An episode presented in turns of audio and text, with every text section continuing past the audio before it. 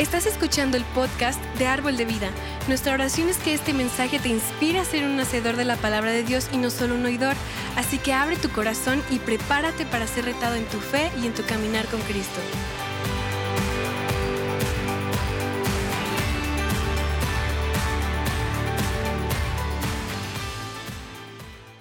Ah, hoy comenzamos una nueva serie llamada La vida bendecida. Y durante los años yo he compartido esta serie ah, y siento que, que es un tema extremadamente importante que debemos entender como, como cristianos, como creyentes, como seguidores de Cristo. ¿Y cuántos seguidores de Cristo tenemos aquí esta mañana? ¿Ya? ¿La mitad? ¿Los otros seguidores de Satanás? Sí, sí, sí. ¿Quién sabe? Y me, me extraña. hablamos, ah, hablamos todo el tiempo de cómo, de cómo caminar en la plenitud de lo que Dios tiene para nosotros en, en esta vida. Y yo sé que cada persona aquí quiere que su vida sea bendecida, ¿verdad? ¿Todos quieren eso? ¿Hay alguien aquí que quiere que su vida sea bendecida? ¿Alguien? ¿Ya? La mayoría, hay, todavía manos que no están levantadas. Y, pero bueno, quiero que, quiero que mi vida sea bendecida en todos los aspectos, no solo en mis finanzas, pero en todas las áreas de mi vida. Y pues, y cuando hablamos de esta idea de ser bendecido en cada área, ah, el verdadero problema es este. Todo se trata, esa es la realidad, todo se trata de tu corazón, no de tu dinero. Eso es lo que vemos en las escrituras, que es un asunto del corazón y no de tu dinero. Y la gente no entiende esto, eso. Y durante las próximas semanas hablaremos sobre lo que, lo que, los pasos que debes seguir para llegar a ese lugar de bendición en tu vida. Y vamos a hablar de cómo Dios te bendice cuando, cuando, cuando vives generosamente. Y pues esa es, la, la, clave. Mateo 6, versículo 21, dice la escritura, dice, porque donde esté tu, ¿qué? Tesoro, ahí estará también tu corazón. En otras palabras, tu corazón sigue a tu tesoro. No es al revés, porque muchas personas uh, piensan que es al eh, revés. Algunas personas, de hecho, citen erróneamente esa escritura y dicen que donde está tu corazón, ahí estará tu tesoro. Eso no es lo que dice la escritura. No es lo que dijo Jesús, porque Jesús dijo, porque donde esté tu tesoro, ahí estará también tu ¿qué? corazón. Y si, e, en otras palabras, podemos decirlo así, si quieres tu corazón en el reino de Dios, viviendo en el reino de Dios, pon ahí tu tesoro. Si quieres, si quieres que tu, si quieres tu matrimonio, uh, quieres, ¿cómo se dice? Si quieres tu corazón en tu matrimonio, pon ahí tu tesoro. Eh, ¿Tiene sentido? ¿Sí? Entonces, tu corazón es como, podemos decirlo así, tu corazón es como el vagón de cola de un tren, donde pones tu tesoro, es, es el motor de tren, y tu corazón sigue. ¿Tiene sentido? ¿Ya? Entonces, por ejemplo, si, piénselo así, si inviertes en acciones, aunque nunca te han importado las acciones, nunca, quizás nunca les has prestado atención, una vez que pones tu tesoro allí, de repente te preocupas mucho por tu tesoro porque lo estás checando todos los días para ver si ganaste dinero o perdiste dinero, ¿verdad? Porque tu tesoro está ahí. Y porque donde esté tu tesoro, tu corazón te seguirá.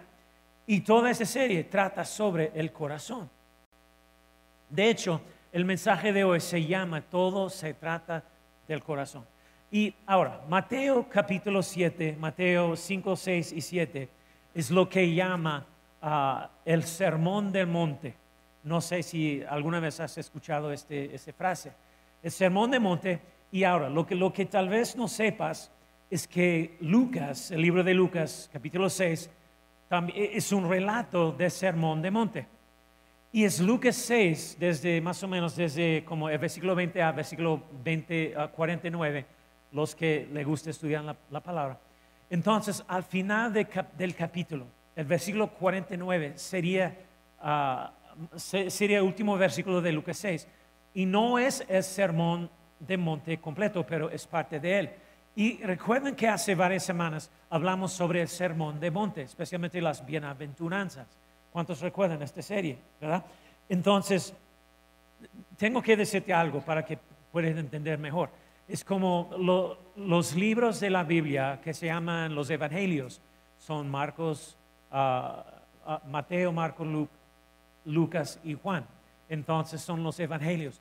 Son las mismas historias, más o menos las mismas escrituras muchas veces, pero contado por diferentes dis- discípulos. Son diferentes versiones, versiones de, la- de las mismas historias, más o menos. Si está leyendo la palabra y está preguntando, ah, ¿por qué eso es igual que Mateo?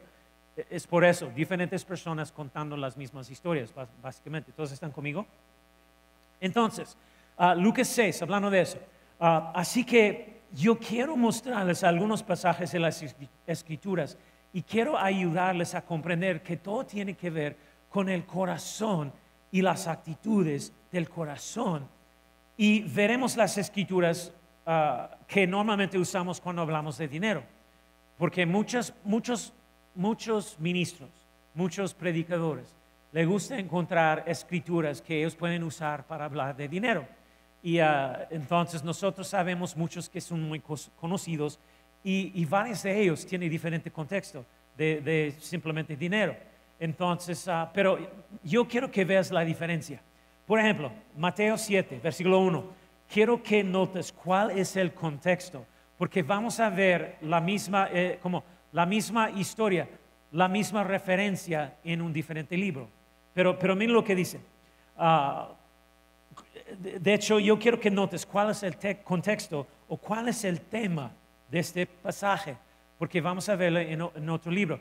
Pero Mateo 7 dice, no que juzguen para que nadie los a ustedes, porque tal, porque tal como se les juzgará.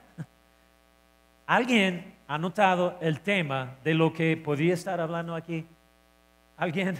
¿Cuántos de ustedes dirían que está hablando de juzgar? ¿Verdad? O, del juicio. Y luego miren lo que dice. Y con la medida que miden a otros, se les medirá a ustedes. Y pues eso es lo que quiero que hagas. Mira esos versículos y, dime, ¿está, está, ¿está la palabra dinero en algún lugar de estos dos versículos?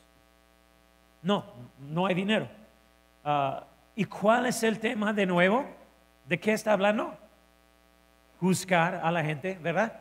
No juzguen para que nadie los juzgue a ustedes, porque tal como juzguen, se les juzgará. Y con la misma medida, lo que está diciendo aquí, y con la misma medida que juzgas, obtendrás el juicio devuelto, más o menos. Es, lo que, eh, es básicamente lo que está diciendo. Bien, ahora yo quiero, yo quiero mostrarles el pasaje paralelo en Lucas, y ese es el pasaje paralel- paralelo, en otras palabras, el pasaje que habla de la misma cosa, la misma idea, para que puedas ver. Y Lucas 6, versículo 37, dice, no que juzgan y no se les juzgará, no condenen y no se les condenará, perdonen y se les perdonará. Mira lo que dice el versículo 38. Este es el versículo donde muchos quieren hablar de dinero, pero no necesariamente es el contexto. Pero mira lo que dice, versículo 38. Dice, com- comienza con la palabra que, ¿qué dice? Den. Y no está hablando de dinero en este pasaje de las escrituras. Así que piensen, así que no, no piensen en dinero aquí, porque ah, no está usando la palabra dinero, ¿verdad? Pero miren lo que dice, den y se les dará. Está hablando de juicio, condenación, perdón, lo que apenas leímos. Dar juicio, condenar, perdonar y se os dará. Den y se les dará. Miren lo que dice, se les echará en el regazo una medida llena, apretada, sacudida y desbordante. Porque con la medida con que miden a otros, se les medirá a ustedes dice la escritura. No estoy tratando de, de ser controversial, pero la mayoría de las veces, cuando un pastor predica sobre, sobre Lucas 6:38, ¿sobre qué, eh, ¿sobre qué predica? Dinero. Y pues, pero el dinero no estaba en ningún lugar de ese pasaje. Y pues, mira, e- esa es una realidad. Ese es este es en realidad un principio bíblico, sí, que, que cuando damos, Dios va bendeciendo.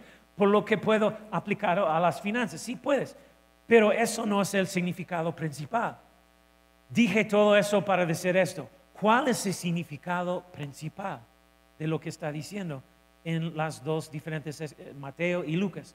El significado principal básicamente es, una actitud de tu corazón. Juicio, condena, perdón. Esto es simplemente decir, hey, da y todo lo que, todo lo que des, no necesariamente dinero, te será devuelto. Es un principio. Y aquí es donde algunas personas enseñan que si das un auto, si das un auto, Dios te va, Dios te va a dar un auto. No sé cuántas personas han escuchado ese tipo de doctrina. Si vas a regalar tu vehículo, ¿sabes qué? Dios va a darte vehículo. Si vas a regalar tu casa, Dios va a darte una mejor casa. Y, etcétera. Si vas a dar cinco mil pesos, Dios va a darte cinco mil pesos. Y, y no sé cuántas personas han escuchado, predicado ese tipo de, de- de doctrina, pero es muy común. Y mira, no me malinterpretes este principio, porque hay otras cosas que necesito entender. Pero estamos hablando de una actitud del corazón. Eso es lo que está diciendo aquí. No dinero, pero, pero en una actitud de corazón. Y la Biblia habla más sobre dar que cual- cualquier otro tema en la Biblia. Eh, eh, obviamente es algo bien importante, porque yo creo que la palabra amor en la Biblia está mencionado como siete- 700 tantos, no recuerdo. Pero, pero dar, ese palabra dar, es mencionado como más que dos mil veces en la Biblia, más que cualquier otro tema en, en- en la Biblia. Entonces, obviamente Dios quiere que nosotros entendamos que es algo bien importante bien importante, bien clave, bien vital para nuestras vidas. Entonces, ah, piensa en el versículo más famoso de la Biblia, de edad, donde dice, porque tanto amó Dios al mundo que, que dio, dio, pero no dio dinero. Él dio un Salvador, exactamente lo que necesitábamos. Y uno de, uno de mis pastores favoritos contó esta historia sobre un periodista que, que lo estaba entrevistando. El periodista le preguntó, ¿cuántas veces, pastor, cuántas veces al año hablas de dar? Y pues el pastor le dijo, pues hablo de eso todas las semanas, cada semana. Y el periodista se sorprendió y dijo, ¿qué? ¿Cómo? ¿Cada semana? ¿Hablas de dinero todas las semanas? Porque automáticamente pensó que dar se trataba de dinero. Y pues, y entonces este pastor le dijo, "Se- yo no puedo, mira, yo no puedo predicar sin hablar sobre dar tu vida a Jesús cada semana. Cada semana voy a invitar a la gente a dar su vida a Jesús, entregar su vida. Él, dijo, él dijo, yo no puedo pre- predicar sobre la oración sin hablar de dar tu corazón a- Dios y darte tu tiempo y energía a Dios todos los días para pasar tiempo de, de- en oración. No puedo predicar sobre el matrimonio sin predicar sobre la generosidad, porque si no eres dador, tu matrimonio no, no durará. Y él estaba diciendo a ese periodista que no puede ser, mira, no puedes ser egoísta en tu matrimonio, tienes que ser dador, porque no es, no es 50-50, es 100, 100 en, en- en matrimonio, es 100% ambas personas. Hello, ¿están aquí? Ya, Amén, o ouch. Eso fue tu momento. Entonces, ¿cómo vamos a desarrollar un corazón generoso? Porque se trata de dar y se trata del corazón. Y Deu- Deuteronomio, capítulo 15, nos habla de nuestro corazón, de ese tipo de actitud, de, lo que estoy tratando de explicar. Por eso quiero que veas, ah, vamos a ver, yo, yo quiero que veas cuántas veces habla Deuteronomio, habla de nuestro corazón, la actitud de nuestro corazón. Deuteronomio 15, versículo 7, vamos a comenzar ahí.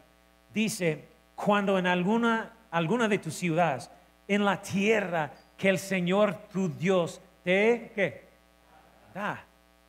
Es importante entender que cualquier tierra que tengas, Dios te la dio. ¿Entiendes eso? Ah, ah, no estoy hablando literalmente, pero Dios te la dio. Cualquiera que sea tu posición, ocupación, Dios te la dio. Te dio la habilidad para hacerlo y, obviamente tú la desarrollaste hasta convertirla en una habilidad, pero Dios te dio eso. Él te dio lo que tienes y quién eres y, y lo que puedes hacer. Tenemos que entender que todo viene de Él. Está conmigo tu ganancia, tus ingresos, eh, eh, eh, todo. Necesitamos estar agradecidos con Dios por todo lo que tenemos. Y gracias a Dios que Dios nos dio esas cosas. Y nada más está pidiendo, pidiéndonos uh, por un, un porcentaje chiquita. Pero quiere que nosotros estamos dando de lo que pertenece a Él, más o menos. Pero miren lo que dice, uh, en la tierra que el Señor tu Dios te da, alguno de tus compatriotas se encuentra necesitado, no endurezcas tú que corazón ni aprietes el puño para no ayudar a tu compatriota pobre. Al contrario, abre tu mano con qué? Generosidad y préstalo lo que le haga falta. Y pues, ¿de qué está hablando aquí? Está hablando de la actitud de, de tu corazón. Lo que quiero hacer hoy es, yo quiero hablar sobre cómo desarrollar un corazón generoso. Cuatro maneras en que podemos hacer esto. Y vamos a comenzar con número uno. Número uno, lo que tenemos que entender cómo desarrollar un corazón generoso es tenemos que lidiar con un corazón egoísta. Tenemos que hacer. Si vas a ser una persona generosa, como Dios está ah, ah, ah, mandándonos hacer, tiene que lidiar con un corazón egoísta. El versículo 9 de Deuteronomio 15 dice, ten cuidado de no abrigar en tu ¿qué? corazón pensamientos perversos. En el contexto de esta escritura, él está hablando de, ¿recuerdas lo que está hablando? Él está hablando más básicamente de egoísmo. ¿Están conmigo, verdad? De egoísmo. Dios llama el egoísmo un pensamiento perverso.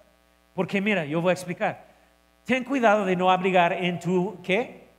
corazón pensamientos perversos, ni digas, ya, ah, ya está cerca el año séptimo, el de la condonación de deudas, y ves con malos ojos a tu compatriota, compatriota necesitado y no le des, porque él podrá clamar al Señor y este pecado contará contra ti.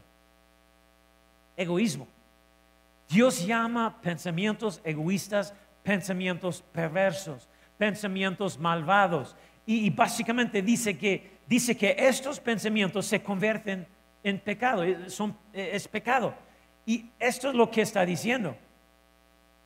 Básicamente está, está diciendo, hey, mira, no dejes que ese pensamiento te venga a la mente y, te convierte en, pecado, eh, dicta tus acciones o respuesta el año que viene es el año séptimo, que en la historia judía se llama el año de júbilo ah, o jubileo.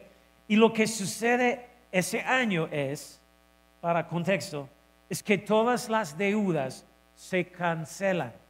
Todas las deudas de todo el mundo se cancelan. Y así, si no puedes, y más o menos su mentalidad, lo que está refiriendo aquí es que, hay Ah, si no puedes pagarme el próximo año, eh, el año séptimo, entonces tendré que cancelar tu deuda.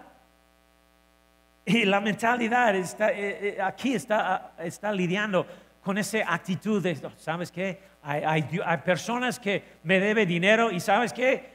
Si, si, no me pagas antes del año séptimo, tengo que cancelar sus deudas. Ay, caray, yo no quiero hacer eso. Porque Dios implementó, para entender todo, Dios implementó un sistema económico que cada siete años se cancelaban todas las deudas. Cada siete años, el año séptimo. ¿A cuántos de ustedes les gustaría volver a implementar el plan económico de Dios en, ese, en esa época? ¿Sí? Amén. ¿Yo? ¿Quién está conmigo? Hoy vamos a comenzar la revolución, eh, implementarlo. Todas las deu- deudas se cancelan cada siete. ¿Sabes qué? Que eso es mal, mal pastor. Pero así que estoy pensando que, ¿sabes qué? En el sexto año yo voy a comprar la casa más grande que yo no puedo pagar porque el séptimo año es lo mío. Va a cancelar mi deuda. Bueno, no, es, es mal, no voy a hacerlo. Pero bueno, él está diciendo básic- básicamente, no dejes que te venga a la mente el, pensamiento que, ay, no, espera, espera, ah, ya está cerca el año séptimo, el, de la condonación de deudas, eh, no podrá pagarme, ay, caray, ¿qué voy a hacer? Y Dios está diciendo, hey, ese es un pensamiento malvado. Y más o menos eso revela el corazón de la, de la persona. Dios está tratando de decir que, hey, mira, yo quiero que mis hijos sean como yo. Quiero que ustedes sean generosos. Es lo que Dios está tratando de decirnos. Ese- eso es lo que me molesta. Y creo que le molesta a Dios también cuando un pre- un pre- predicador dice, por ejemplo, que ah, da y recibirás algo, da, recibirás algo, da, recibirás algo. Eh, No me malinterpretan, porque sí, Dios nos recompensa, ese es un principio bíblico que, que cuando damos, ah, Él va a bendecirnos. Sí, no estoy diciendo que no es, pero Dios, esa es la realidad de este principio. Es que Dios no bendice el dar, simplemente el dar. Él bendice el dar con el corazón recto. Hello? Amén o ouch. Es la actitud del corazón que Él bendice. Porque yo sé que hay personas que están en situaciones muy desesperadas y cosas así, está pensando que "Ah, tengo que dar para que Dios puede darme. ¿Cuál es el motivo aquí? Eso es lo que Dios está diciendo. E- e- es una actitud del corazón. Y eso es lo que, eso es lo que Él bendice. Entonces, cuando das simplemente para recibir, Él no te bendecirá, porque eso es egoísmo. Te- Tengo una pregunta para ti. ¿Por qué Dios inventó el dar? ¿Cuántas personas sabían sabía que, o sabe que Dios es quien inventó el dar? Lo ves en todas la- las escrituras. Él es quien inventó lo- lo- los sacrificios, las ofrendas, diezmo, y Dios hizo todo eso. Pero ¿por qué lo hizo? Y la mayoría de la gente dice que Él creó el dar ah, para, para apoyar el trabajo de su reino, la iglesia, pagar las. Eso es probablemente lo que la mayoría de nosotros pensamos. Ahora, yo quiero, yo quiero que piensen, pienses en esto por, por un momento, porque, porque yo creo que es muy gracioso cuando lo piensas muy bien en eso. ¿Realmente crees que Dios necesita tu dinero? ¿Realmente crees eso? Eh, piénsalo. El recibo de la luz en el cielo es tan alta que Dios necesita que le damos hoy. Se le está acabando el oro ahí en el cielo, por, eh, que, es el- que- que es asfalto para él. Con eso él pavimenta sus calles y sus materiales de construcción están hechos de piedras preciosas y realmente necesita nuestro dinero. No, no. ¿Y por qué inventó Dios el dar? Escucha, Dios no creó el dar para, para su beneficio, Él creó el dar para tu beneficio. ¿Verdad? Él creó dar para erradicar la avaricia y el egoísmo de, de nuestras vidas, no para desarrollar y cultivar la avaricia, el egoísmo en nuestras vidas. Y es por eso que me molesta cuando un predicador predica, da y recibirás, da y recibirás. Porque en realidad lo que, lo que está cultivando, desarrollando en, en las personas es como un espíritu de avaricia y egoísmo en tu vida. No, dar y recibes.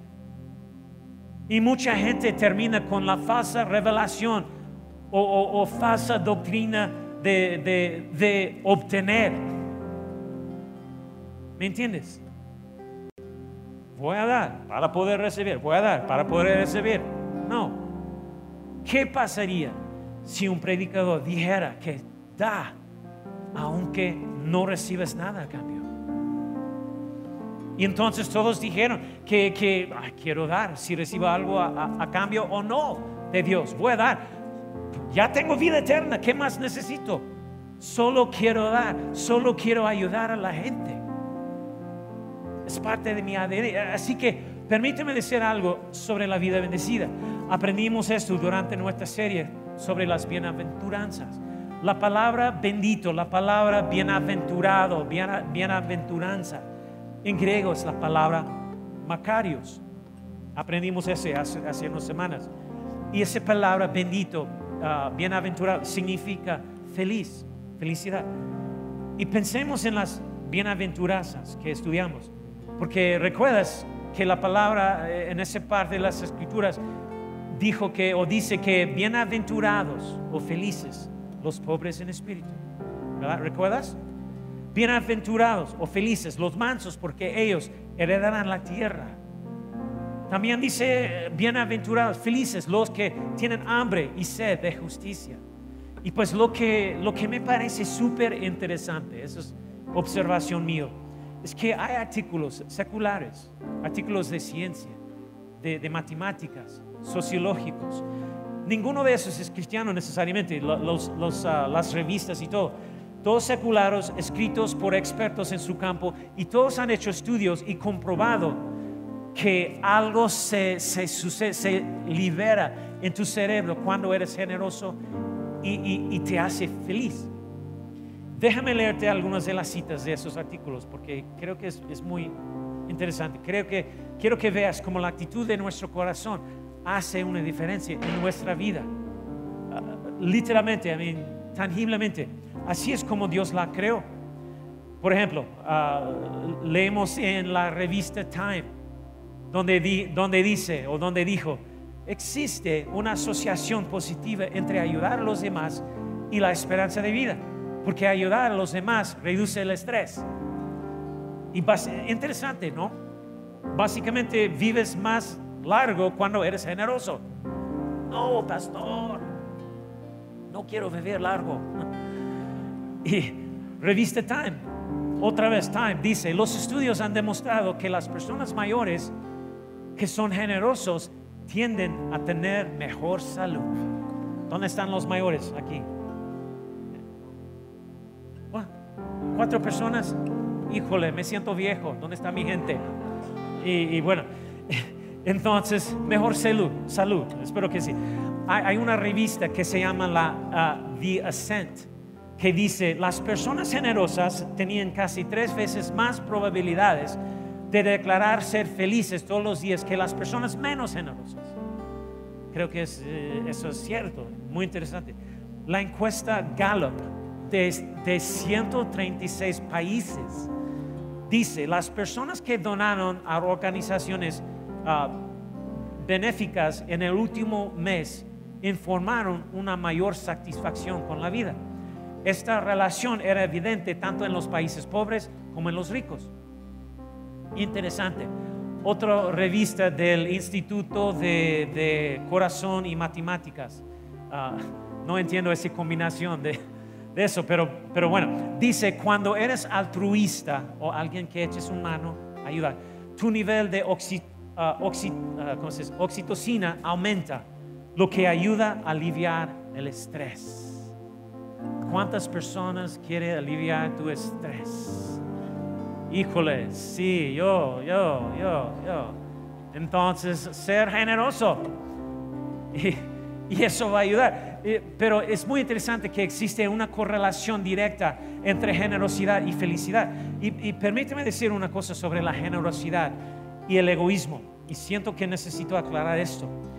Esto, esto es para las mujeres. Mujeres, ¿dónde están? ¿Ya? ¿Dónde? Están muy callados, calladas hoy. ¿Qué pasó? ¿Dónde están mujeres?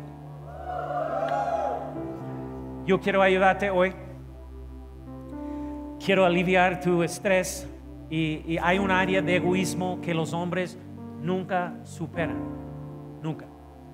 Probablemente ya sabes de eso. Ahora, estoy hablando en nombre de los hombres de todo el mundo. Por favor, escúchenme bien, mujeres, señoras, señoritas, chicas. No queremos, nosotros, no los hombres, no, hombres, ayúdame, no queremos compartir nuestra comida. no queremos. ¿Dónde están? Oh, oh, oh, y por alguna razón quieres nuestra comida. Es cierto, hombres, ayúdame. Probablemente voy a dormir en la sofá esta noche, pero ayúdame, hombres. ¿Qué dicen, hombres? ¿Qué dicen todas las mujeres cuando pasan por el autoservicio y, dicen a, a tu esposa, mi amor, ¿quieres algo? ¿Qué dice toda mujer? No, te quito de lo tuyo. Y nosotros hombres, de parte de los hombres, decimos, no, claro que no. Te compraré dos órdenes de papas fritas, pero no recibirás ninguno de mis papas y las papas fritas que caen en el fondo de la bolsa también son mías. Predícalo, pastor, predícalo, pastor.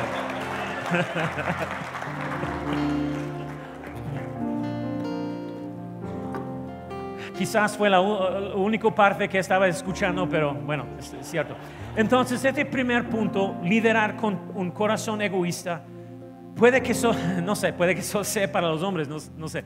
Pero aquí está el número dos. Número dos, tenemos que lidiar con un corazón afligido. Piensa sobre esto. La avaricia nos ataca antes de que demos. La aflicción nos ataca después de que damos. Avaricia antes, aflicción después y dolor después. Mira el versículo 10 de Deuteronomio 15, porque dice, ¿con qué? ¿Con qué? Generosidad le darás. Y no te dolerá el qué? Corazón. Porque todo se trata del corazón. Con generosidad le darás y no te dolerá el corazón cuando le des. Más o menos, si das, si eres generoso, eso es lo que Dios hará ya que el Señor tu Dios te bendecirá por esto en todo tu trabajo y en todo lo que emprendas. Uh, me encanta esa parte. Esa es la realidad. El dolor, aflicción nos ataca después de que damos. Seamos honestos. Y déjame preguntarte esto. ¿Alguna vez has dado y, sentiste que, Dios te, te habló? Para comenzar a diezmar y, o dar una ofrenda grande o comprometerte a ayudar con los, los aires o, algo así. Alguien eh, ha dado así, Dios habló a tu corazón y tú estás pensando que tú vas a hacerlo. Y justo después de hacerlo, se, se rompe algo en tu casa o en tu auto. ¿Alguien más o solamente yo? Es como, ay, todo, en esa semana todo se ve mal, ah, se va mal. ¿Y, qué hace el diablo? no, deberías haber hecho eso. No, no deberías haber dado tanto dinero. Mira, la avaricia te ataca antes de dar y el dolor, aflicción después. Ahora, estaba pensando, yo he dado dinero en el servicio a modo de ilustración durante los, de vez en cuando yo he regalado dinero para una ilustración. Pero hoy yo estaba pensando en, como 500 pesos hoy. Pero no tengo dinero en mi bolsillo. Juanel. Gracias, Juanel. Wow. 500 pesos. Ahora, wow. ¿Qué es lo que acaba de suceder? Cuando dije que no tenía billete de, de 500 pesos, ¿por qué Juanel se levantó tan rápido y me dio este billete de 500 pesos? ¿Por qué? déjame decirte por qué. Eso es muy profundo. Presta atención. Porque se, se lo di antes del servicio. Esos son mis 500 pesos. Pertenece a mí. Ahora, déjame preguntarte algo. ¿Está, está afligido porque me dio esto? Bueno, ¿estás afligido? ¿No? Qué bueno otro servicio que, dijiste que sí. Ah, ok, bueno. Entonces, no, él no está, él no está afligido porque él solo me devolvió lo que era mío. ¿Entiendes? Salmos 24, versículo 1, 2, dice, el Señor es la tierra y todo lo que hay en ella. Tú tienes todo, todo lo que tienes viene de Él. ¿E- ¿Entendiste ese punto? Nunca te aflijas cuando le devuelves a Dios lo que ya es suyo. Estamos hablando de dar. Dinero sí, pero otras cosas también. Y, ento- punto. Tus talentos, lo que sea. Punto número tres. Entonces, ah, ah, número uno era lidiar con un corazón egoísta. Dos, lidiar con un corazón afligido. Tres, desarrolla un corazón generoso. Es lo que estamos diciendo, ah, viendo aquí. Desarrolla un corazón generoso. Deuteronomio 15, ca- ah, versículo 14 dice, le abasterás liberalmente o generosamente de tu rebaño, de tu era y de tu lagar. Tú ah, le darás conforme te haya bendecido al Señor tu Dios, porque todo le pertenece a Dios. Y Dios quiere que seamos, seamos generosos. Porque eh, eh, todos nosotros ya saben eso. Nacimos egoístas. Los niños son egoístas, ¿no? Si tienes alguno, eso ya, ya lo sabes, son egoístas. Pero cuando entregamos, cuando damos nuestra vida a Cristo, renacemos generosos, porque es parte del ADN de Dios, de, de- de su espíritu en nosotros. Y sabías que, sabías que quieres ser generoso.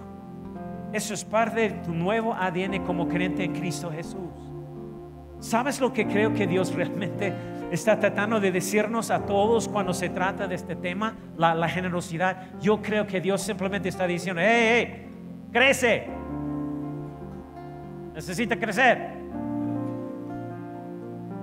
Y, y conoce la diferencia entre un cristiano maduro, un creyente maduro y un creyente inmaduro? Es generosidad. Los creyentes inmaduros son egoístas, los creyentes maduros son generosos. Y aquí está el último, el número cuatro, desarrolla un corazón agradecido. De hecho, la pastora Selene enseñó esto hace unas semanas. Deuteronomio 15:15 dice, y te acordarás que, que fuiste esclavo en la tierra de Egipto y que el Señor tu Dios te redimió. En otras palabras, te compró de nuevo para que ya no seas un esclavo. Por eso, dice Señor, te ordeno esto hoy. Solo quiero que sepas que Él está ordenando a sus hijos que sean generosos. Ese es el contexto de, de estas escrituras que hemos leído hoy en De- Deuteronomio. Actitud de, de- corazones, todo se trata del corazón. Él está diciendo, hey, te ordeno que seas generoso, te ordeno, ordeno que hagas esto, que ayudes a la gente, a otras personas. Yo te lo mando. Es lo que está. Y y él dijo, y él dijo, déjame decirte por qué te lo mando. Ser así, porque no, no tenías nada. Estabas esclavizado.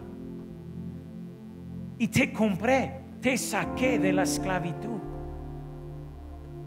Y, y obviamente nunca, nadie aquí ha sido jamás esclavo en lo natural. Sin embargo, fuiste esclavizado al pecado. Y la, la Biblia dice que éramos esclavos del pecado y Él nos compró, nos compró con su propia sangre. Entonces este versículo se aplica a nosotros. Debes recordar, es lo que está diciendo en esa escritura, debes recordar, eso es lo que Él está diciendo, que, que mira, eras esclavo del pecado, yo te redimí con la sangre de mi hijo, mi propio hijo. Por eso te mando que seas generosos, porque todo lo que tienes proviene de mí. Te redimió. Y realmente lo que esta escritura dice es que hey, debes recordar de qué te libró Jesús, de Dios, dónde estabas antes de Cristo. Y si recuerdas cómo Dios te salvó, de lo que te salvó, no tendrás problemas para ser generoso, honestamente. No deberías tener problemas. ¿Están conmigo?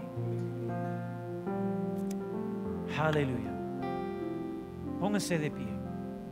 En- ¿Aprendiste algo? Aleluya.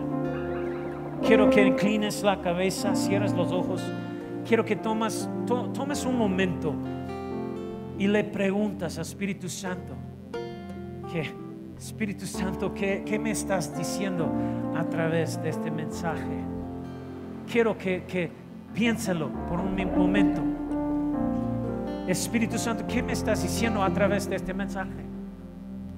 Y Él va a decirte, Él va a revelar las áreas de tu vida donde, donde tiene que ajustar la actitud del corazón, las oportunidades para ser generosos. Y hoy puede ser el momento donde puedes comenzar de nuevo con ese compromiso, con ese entendimiento de, este principio tan importante en nuestras vidas. Dios habla de dar más que cualquier tema en la Biblia, cualquier tema. Y es porque Él quiere que cultiva, desarrolla ese hábito, esa mentalidad, esa actitud del corazón en su vida para que Él puede bendecirte. Cuando seas generoso, no tiene que preocuparse de las otras cosas, porque tenemos una promesa. No damos para recibir, pero gracias a Dios es, es un principio que aplica a nosotros. Finanzas, sí. Matrimonio, sí. Con los hijos, sí. Con nuestro trabajo, sí. Con, con nuestras otras relaciones, sí. Él va a bendecirnos en cada área de nuestra vida si podemos ser generosos. Aleluya. Vamos a orar.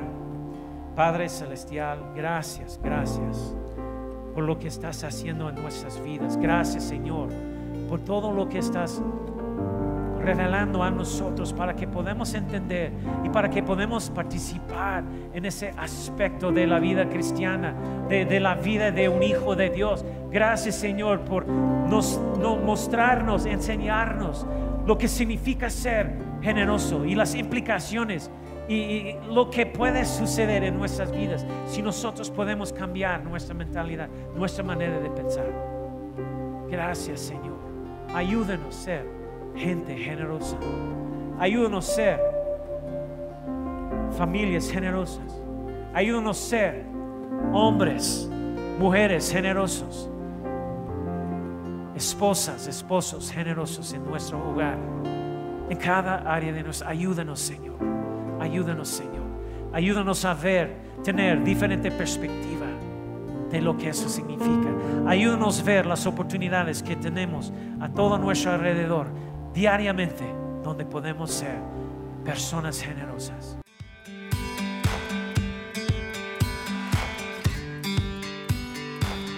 Esperamos que hayas disfrutado de esta palabra. Puedes encontrar más mensajes e información sobre nuestra iglesia en www.arboldevidaleon.com.